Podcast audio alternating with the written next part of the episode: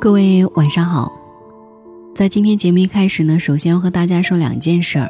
第一呢，就是如果想要去找寻到往期节目的文稿，大家可以去我的官方微信，在官方微信当中呢，搜索到黄甫，不仅会有节目的文稿和音乐，当然也会在每晚给你送去晚安心语。第二件事，今天呢，我有一个小小的请求。应喜马拉雅的众筹活动，我也接到了这个小任务，呃，就是说在本期的节目当中呢，如果说大家众筹到四百九十九元，也就是说大家在这一期节目当中呢打赏的金额数超过四百九十九元，就能够随机的抽取我们的幸运听众一位，这位幸运听众呢将有机会来获得我们的价值一千块钱的 3D 耳机一副。当然，在接这个活动的时候，我心里是拒绝的，因为我知道自己完成不了，打赏数额也超不过五百块钱。但是重在参与吧，如果超过五百块钱，就当是我的幸运吧。当然，不管打赏与否，我都谢谢你能够来听我的声音。如果你来过，能不能留下来陪我？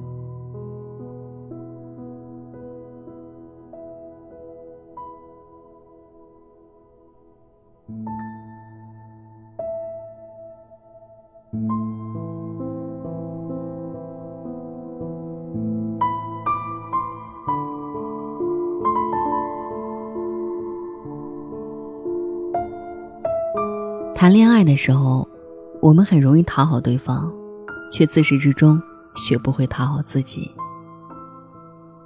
因为常听说，遇见一个对的人，你可以通过他看见你的整个世界。但是多数的时候，你看见一朵云，你以为你见过了整个天空；你见过一尾鱼，你以为你闻到了海的味道。因为他。你所看见的世界，也许有点小。柳瑶是我们朋友里大家公认的固执脾气。几年前我就懂一个道理：永远不要去劝一个哭哭啼啼、吐槽男朋友、大喊着我要分手的姑娘去分手，因为不会过多久，他们会和好如初。惊人的话，他们会结婚，他会反过来嫌弃你。干嘛劝我分手？你就不能盼我点好？所以后来柳瑶结婚了，跟她那个槽点满满的男朋友。其实好多的爱都是需要一段自愈的过程。柳瑶说的很对，没有一个人会比他更了解他的爱情进程。三五句吐槽不过是情感宣泄，那一刻他需要的就是倾听。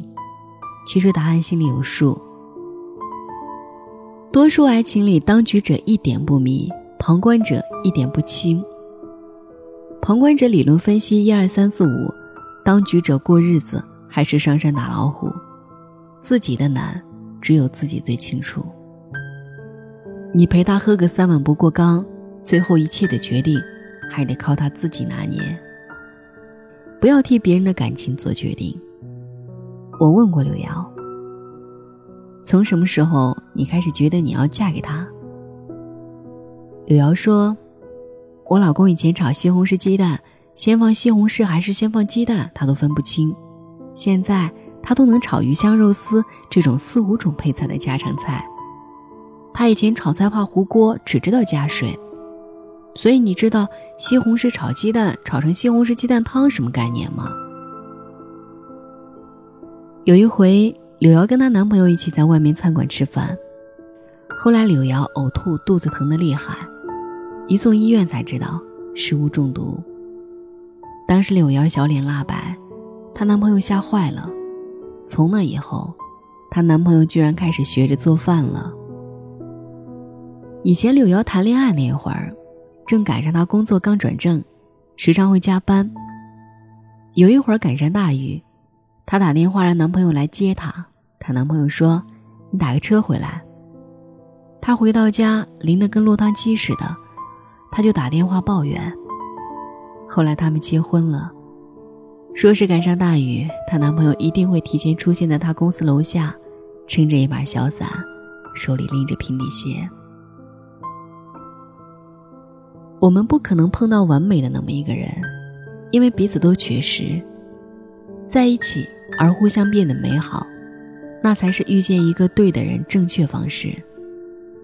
每一种变化都是需要付出代价的。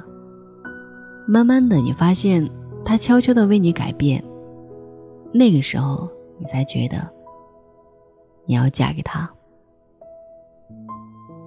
其实好多的爱。都是需要慢慢变好的过程。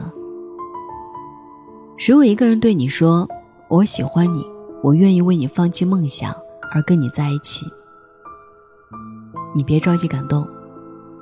你看，这份爱情从一开始就是不对等的，他的牺牲比你大，所以往后你的天平会倾斜。发生了矛盾，你会想，他为我付出那么多，我原谅他吧。可是，亏欠。是不能弥补伤害的，尤其是恋爱的时候，不要欠对方太多，否则会影响了你对爱情的判断。柳瑶恋爱的时候，她妈妈生了一场大病，她男朋友说：“要不我休一段假帮你照顾吧。”其实柳瑶很懂，她男朋友的工作岗位一个萝卜一个坑，她如果暂时离开，回去肯定就泡汤了。柳瑶很感激她男朋友在关键时刻所说的一切，但是她拒绝了。她宁愿自己辛苦一点，也不愿意接受她男朋友的鼎力帮助。其实我很不理解，我说：“你看你男朋友多爱你啊。”柳瑶说：“我不想因为这事儿而留下无穷的后患。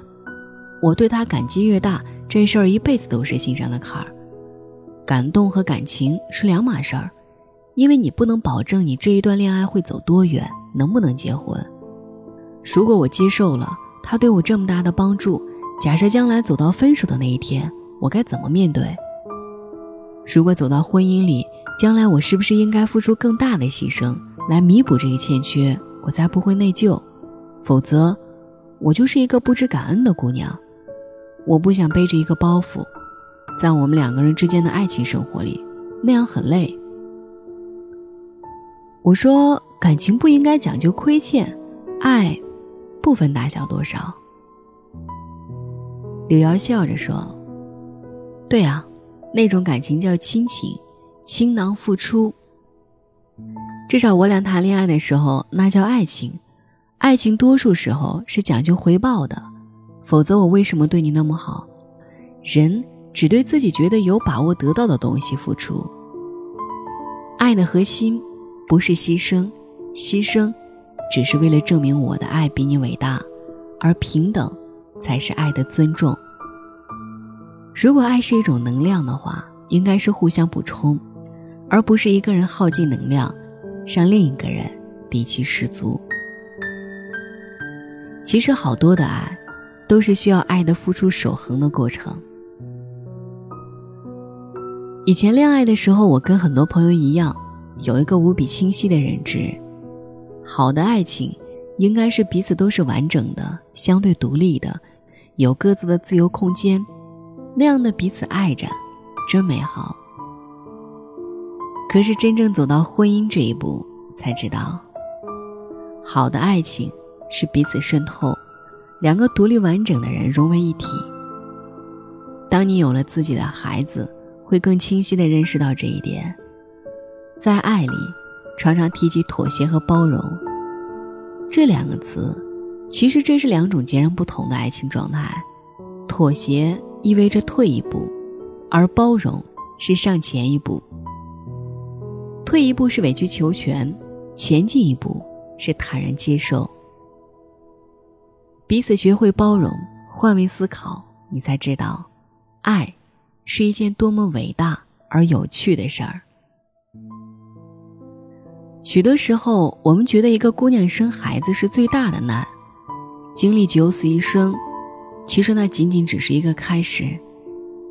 往后很长一段时间，比生孩子更难，孩子不分昼夜，说饿就饿，饿了就要吃，甭指望能睡个好觉到天明，天天身心俱疲。正常人你熬一个星期就垮掉了，可是姑娘变成妈妈了，她没有倒下的权利。现在你该知道什么叫做“女本柔弱，为母则刚”这句话的意思了吧？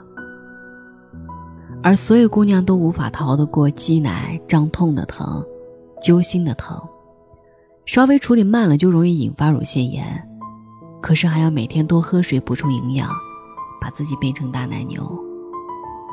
所以这种难受每天都在上演，无数次的轮回。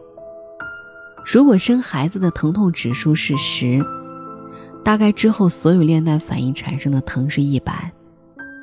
只要不断奶，就一直持续。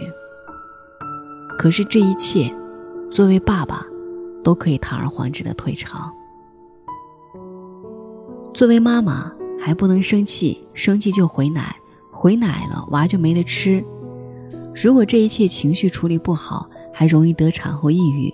哪怕出一点错误，还被人调侃一孕傻三年。所以你永远不知道一个姑娘能强大到什么地步。当你真正经历了这一切，你就会发现，你疼爱一个姑娘，怎么疼都不过分，宠上天都不过分。其实好多的爱，都是需要认识她伟大的过程。可是往往我们到最后才懂得了爱情。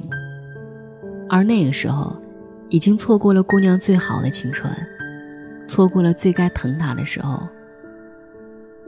如果先经历爱情的伟大，都反着来一遍，那么所有姑娘会比现在更幸福吧？因为在她最好的青春里，她遇见了最疼她的那个人。你看，姑娘有多傻？她所做的一切。都在违背我们所以为的爱情定律。晚安。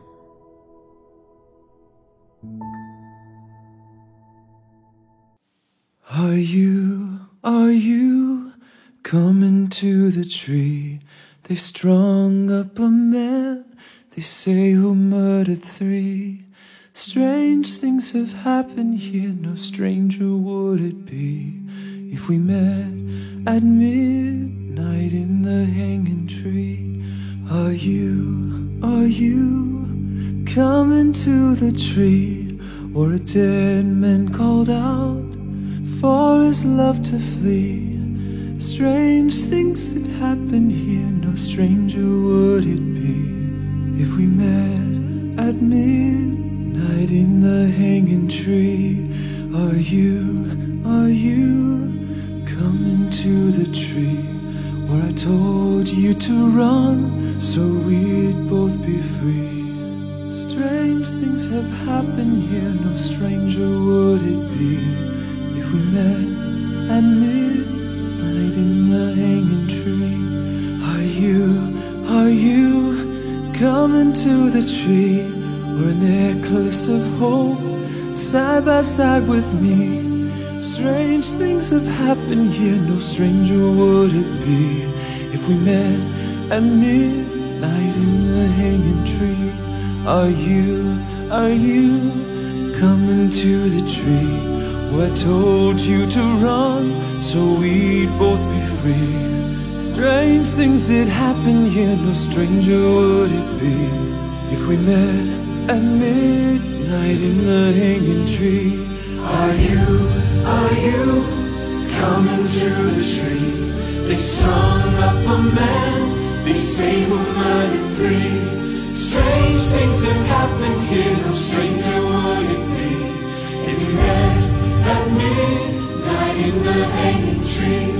Are you, are you coming to the tree where dead men called out for his love to flee? Strange things have happened